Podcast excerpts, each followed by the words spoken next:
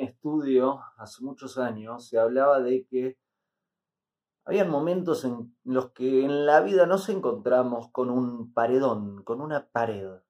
Y la pregunta es cómo atravesamos esa pared, cómo atravesamos esa adversidad que se presenta. Hay una pared que tengo que renunciar, tengo que rodear la pared, tengo que buscar la puerta, tengo que hacer un túnel. ¿Cómo se logra cruzar esa pared o ese paredón? O si debo salirme cuando encuentro ese paredón. Luego de muchos años encontré la respuesta y la respuesta la encontré estudiando la Torah. Siempre debemos cruzar el paredón por arriba. No debemos rodearlo, no debemos romperlo, no debemos hacer un túnel, debemos cruzarlo por arriba. ¿Qué quiere decir esto?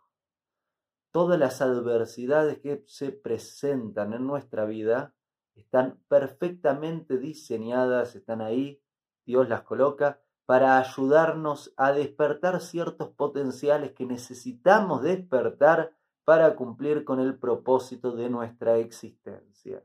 Significa que esa adversidad que se presenta en nuestra vida está ahí para algo, para nuestro bien, para el bien del mundo.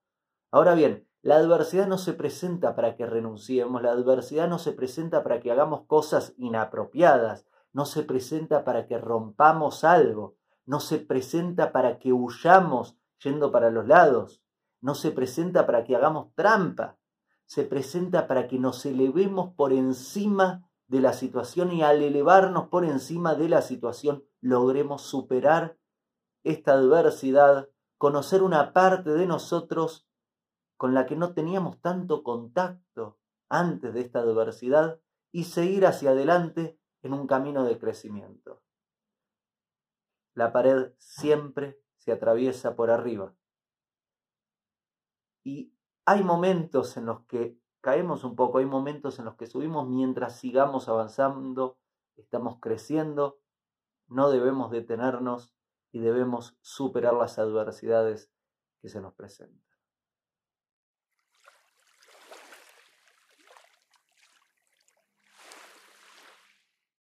Hago esta rápida pausa comercial para agradecerte por oír mi podcast y pedirte que si te gusta lo recomiendes.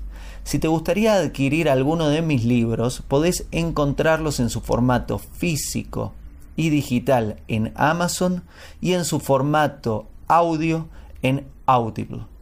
Gracias y que continúes disfrutando del contenido que tengo para vos.